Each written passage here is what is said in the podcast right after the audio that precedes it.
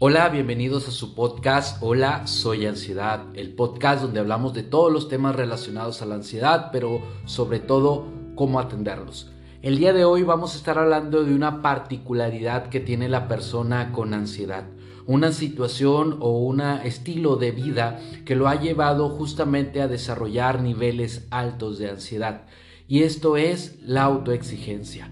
Si te interesa escuchar este capítulo y te llama la atención, quédate en él y no olvides darle like, comentar y compartir este podcast que es tu podcast. Hola, soy ansiedad.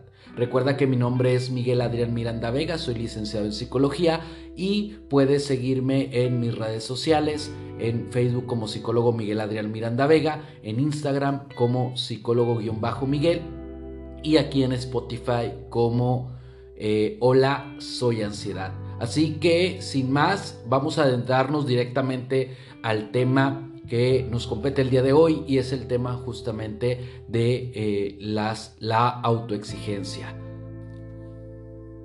Tal vez una de las preguntas muy constantes de la persona es por qué he desarrollado ansiedad y por qué llega de un momento a otro. Es justamente en parte por esta característica de la personalidad. La persona, vaya la redundancia, que eh, desarrolla ansiedad tiene un elemento en su pensar relacionado a la autoexigencia. Es decir, eh, busca alcanzar metas, busca eh, y se presiona justamente para alcanzar aquellos propósitos, aquellas metas, aquellas ideas, pero no es una exigencia saludable, sino lleva un poco más allá. Muchas veces estas metas suelen ser metas imposibles de alcanzar justamente eh, la persona con ansiedad coloca su deseo en un ideal, en un supuesto ideal, es decir, en lo que se debería de hacer y no tanto en lo que desea hacer. Sí, justamente cuando hablamos de este ideal, en lo que se debe de hacer y no tanto en lo que se desea, nos estamos haciendo referencia a que la persona con ansiedad suele constantemente preguntarse, ¿qué es lo que los demás quieren de mí? Qué es lo que los demás esperan de mí, si me quiero convertir en aquello que los demás desean. Pero muchas veces ese deseo es totalmente idealizado. Es decir, eh, por ejemplo, a veces caemos o nos rodeamos en la cultura de que lo mejor es emprender y a veces la persona con ansiedad busca justamente emprender, pero no por algo que quiere, sino porque es el ideal y quiere convertirse en el ideal. Claro que hay muchos ideales que podemos escuchar a lo largo de nuestra vida, como por ejemplo ser buen hijo, ¿no? Y entonces nos autoexigimos en tratar de ser el mejor hijo que se puede que se puede realizar, pero no porque yo quiera ser buen hijo, sino porque es lo que escuché que los demás quieren, eh, que yo sea, que yo me convierta en un buen hijo. Pero hay otros factores y autos, otras autoexigencias bastante elevadas que inclusive puede llegarse a rayar en lo extraordinario, ¿no? Y es que justamente tenemos a personas que se autoexigen nunca enfermarse. Sí, así como lo escuchas, no quieren enfermarse nunca y a lo mejor no lo dicen como, ay, me autoexijo en nunca enfermarme. Tal vez no va de esa forma, pero sí se genera un pensamiento de, no me puedo enfermar, no me debo enfermar, no me quiero enfermar. Y justamente ese tipo de pensar es una autoexigencia que conlleva a niveles más altos de ansiedad. De ahí entonces este tipo de autoexigencias va a provocar desarrollar un estilo de vida basándonos en eso, en una exigencia altamente elevada. Por hacer mención de otro tipo de autoexigencias bastante cotidianas en una persona con ansiedad, es no me quiero morir. Y aunque no se exige o no se habla ciertamente de eso, como un no me quiero morir, sí surge la idea de que puede ocurrir y quiero que no suceda, quiero no pensar, entonces, la persona con ansiedad suele autoexigirse demasiado en diferentes direcciones y parece cosa eh, tal vez difícil de creer, pero justamente esa autoexigencia es lo que provoca que una persona genere, genere más ansiedad. Junto con la autoexigencia viene eh, la especulación, viene la expectativa.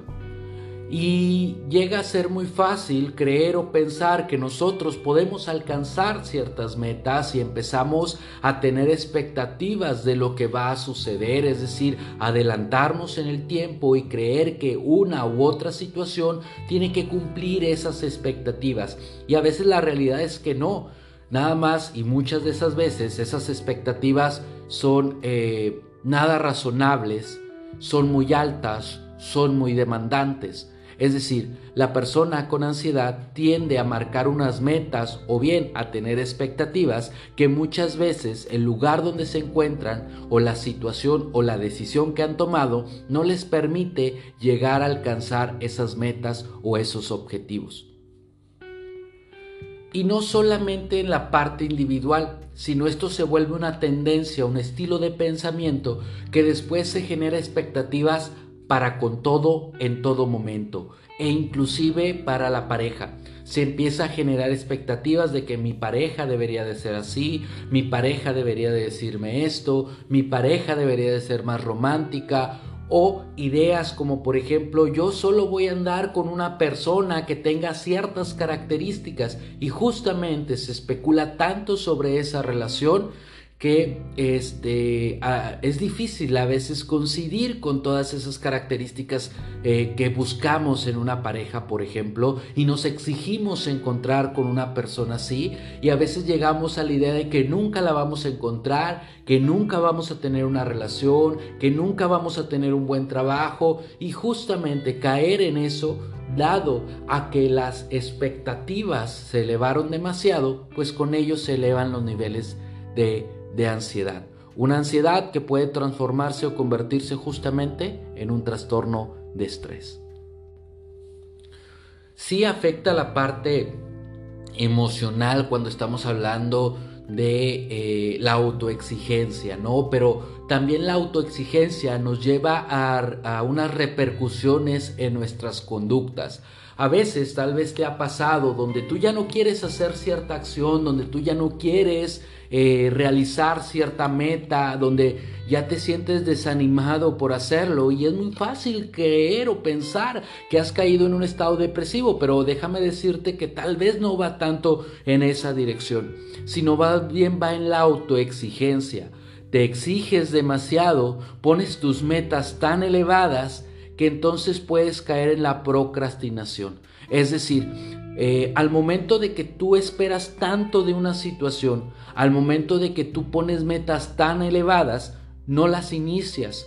Y justamente no las inicias no tanto porque no quieres hacerlo, no quieres alcanzarlo, sino porque esta forma de plantear la vida con una autoexigencia tan elevada disminuye tu motivación, disminuye tu deseo por alcanzarlo y terminas no haciendo dicha actividad, no cumpliendo tal meta. Ya lo hemos hablado en otros momentos en el que la ansiedad es como un GPS donde nosotros marcamos que estamos en un lugar y que queremos llegar a otro y si no llegamos ahí porque nos salimos del camino, justamente la ansiedad aparece ahí para decirnos, hey, por ahí no es. Regresa a tu meta, regresa a tus sueños, regresa a tus propósitos de vida. Pero, ¿qué pasa entonces si no podemos regresar porque nuestros propósitos son sumamente elevados? Es decir, nos exigimos demasiado que nunca los vamos a alcanzar y lo vemos tan lejano que mejor decidimos no empezar absolutamente nada en este proyecto, en esta idea de alcanzar nuestras metas y nuestros sueños.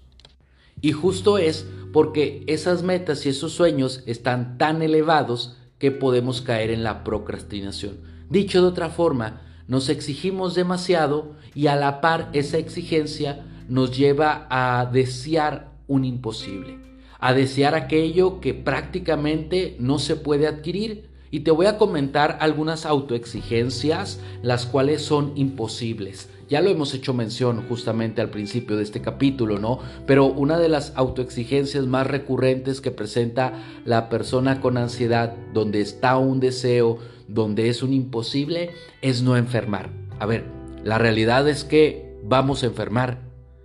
Eventualmente va a ocurrir. Puede ser que tú quieras no enfermarte, Pero tal vez el planteamiento está erróneo. No se trata de no enfermar. Tal vez lo que tú realmente quieres es permanecer sano. Porque no enfermar definitivamente es un imposible. Dentro de la vida está implícita la enfermedad.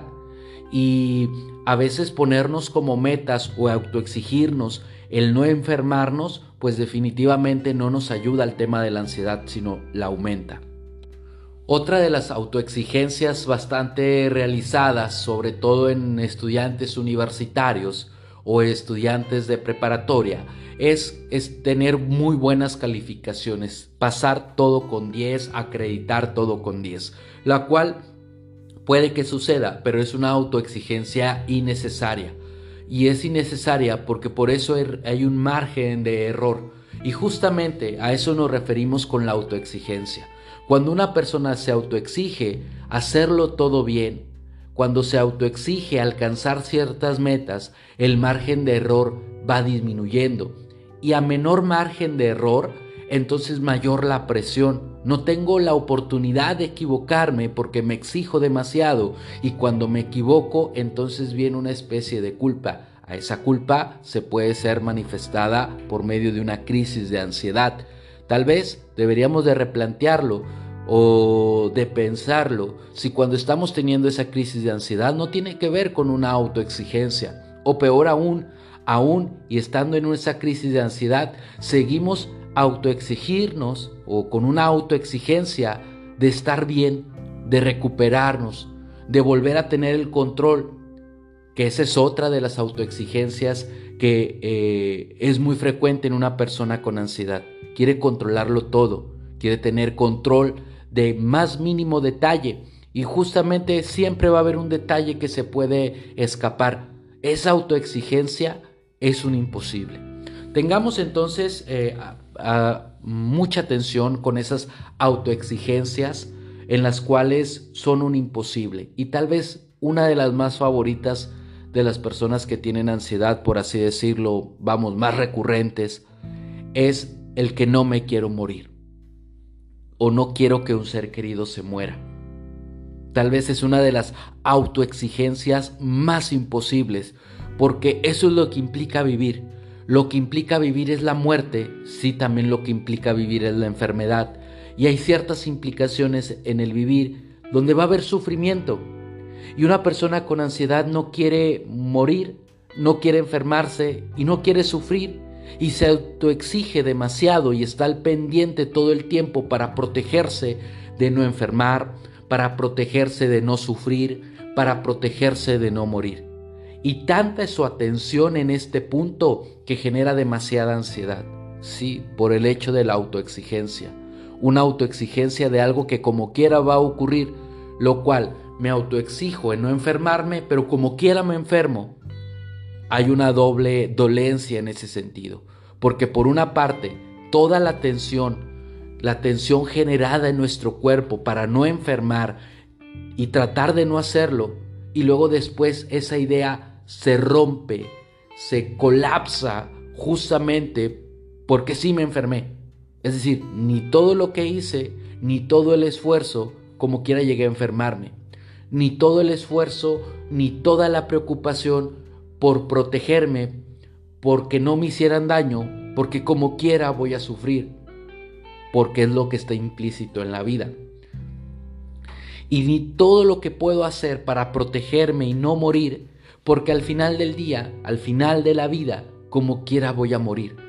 Es justamente estas autoexigencias las cuales no son saludables y eh, deberíamos de poner justamente mucha atención en qué es aquello en lo que nos autoexigimos. Así que te preguntarás, eh, ¿y qué puedo hacer para disminuir la autoexigencia? Esto lo seguiremos hablando en tu podcast. Hola, soy ansiedad. No lo dejes, seguimos en tu podcast Hola, soy ansiedad. No olvides seguirme en mis redes sociales como psicólogo Miguel Adrián Miranda Vega y en Instagram como psicólogo-miguel y aquí en Spotify como Hola, soy ansiedad. Una de las recomendaciones más constantes que puedo realizar a mis pacientes y ahora te lo comento a ti, es eh, audiencia del podcast Hola Soy Ansiedad, es que tal vez la mejor manera de disminuir la autoexigencia van en dos direcciones. La primera de ellas es toma en cuenta y en consideración que tú no eres un experto ni en planear, por lo tanto las cosas no te van a salir como quieres. Es una de las autoexigencias que una persona con ansiedad tiene, que siempre quiere que las cosas salgan o se realicen como uno piensa, como uno quiere. Pero a ver, tengamos en cuenta que nosotros no somos expertos en nada. Probablemente tengas por ahí de este alrededor de 20 a 40 años y considérate todavía un aprendiz. Y esto es una parte importante para no autoexigirte.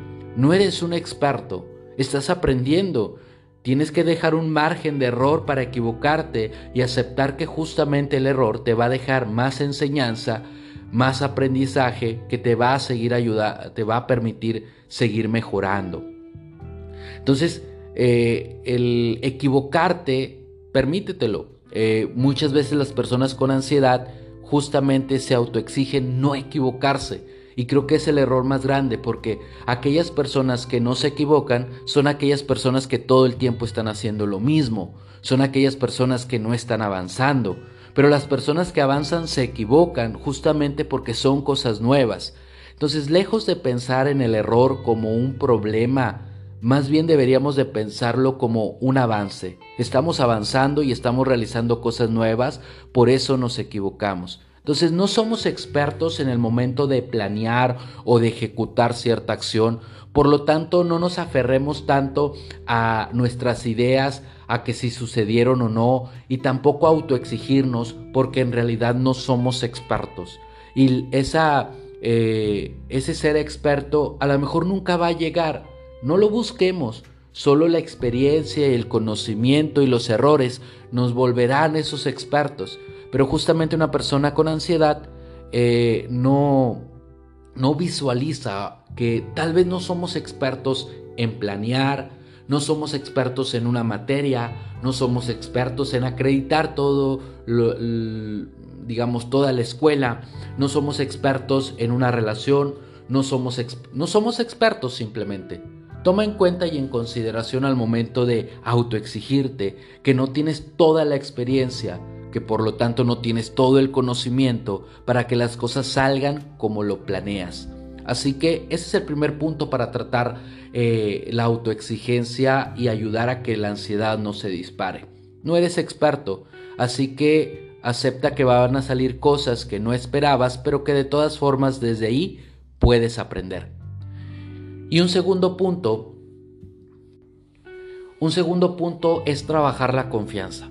Suceda lo que suceda, lo vas a poder afrontar y lo vas a poder solucionar. Y si no lo puedes solucionar, pues entonces no tienes solución, pero confía en que vas a poder con ello. Porque cuando una persona no confía, entonces se adelanta a la situación, se adelanta a lo que puede llegar a suceder. Y como no hay confianza, entonces se eleva la expectativa. Como no hay confianza, por ejemplo, de que este, no voy a poder eh, afrontar si mi pareja me es infiel, por mencionar un ejemplo, entonces me adelanto a intentar controlar los mensajes de mi pareja, revisar que mi pareja sí me quiera, que sí me ame, que me ponga atención. Y entonces elevo tanto la expectativa y la autoexigencia que termino generando mucha ansiedad, pero porque no confío en que si ocurre una situación difícil voy a poder salir avante, lo voy a poder superar. Y entonces aumentar la confianza es un papel importante y de hecho es una eh, herramienta en la cual necesitas que desarrollar la confianza propia. Y justamente en un proceso de terapia psicológica tú puedes aprender a aumentar la confianza en ti mismo, también a disminuir las expectativas y también a tolerar y saber que tú no eres experto, no, no eres experto para que todas las cosas te salgan, te salgan bien. Trabajar en este tema sobre las altas expectativas es importante y en terapia te podemos ayudar. Mi equipo yo, ya sea que te pongas en contacto por Instagram eh, como psicólogo-miguel o en Facebook como psicólogo Miguel Adrián Miranda Vega, nos pongamos en contacto y te podamos ayudar con esta autoexigencia. Me gustaría saber en los comentarios eh, qué es eso que, que, te autoexiges, cuál es tu autoexigencia, eh, a qué te exiges demasiado. Déjalo en los comentarios y estaré revisándole y dándole respuesta a cada uno de ellos. Muchas gracias por escuchar este capítulo. No olvides darle like, comentar y compartir. Y recuerda que hola, soy ansiedad. El podcast donde hablamos de todos los temas relacionados a la ansiedad, pero sobre todo cómo atenderlos.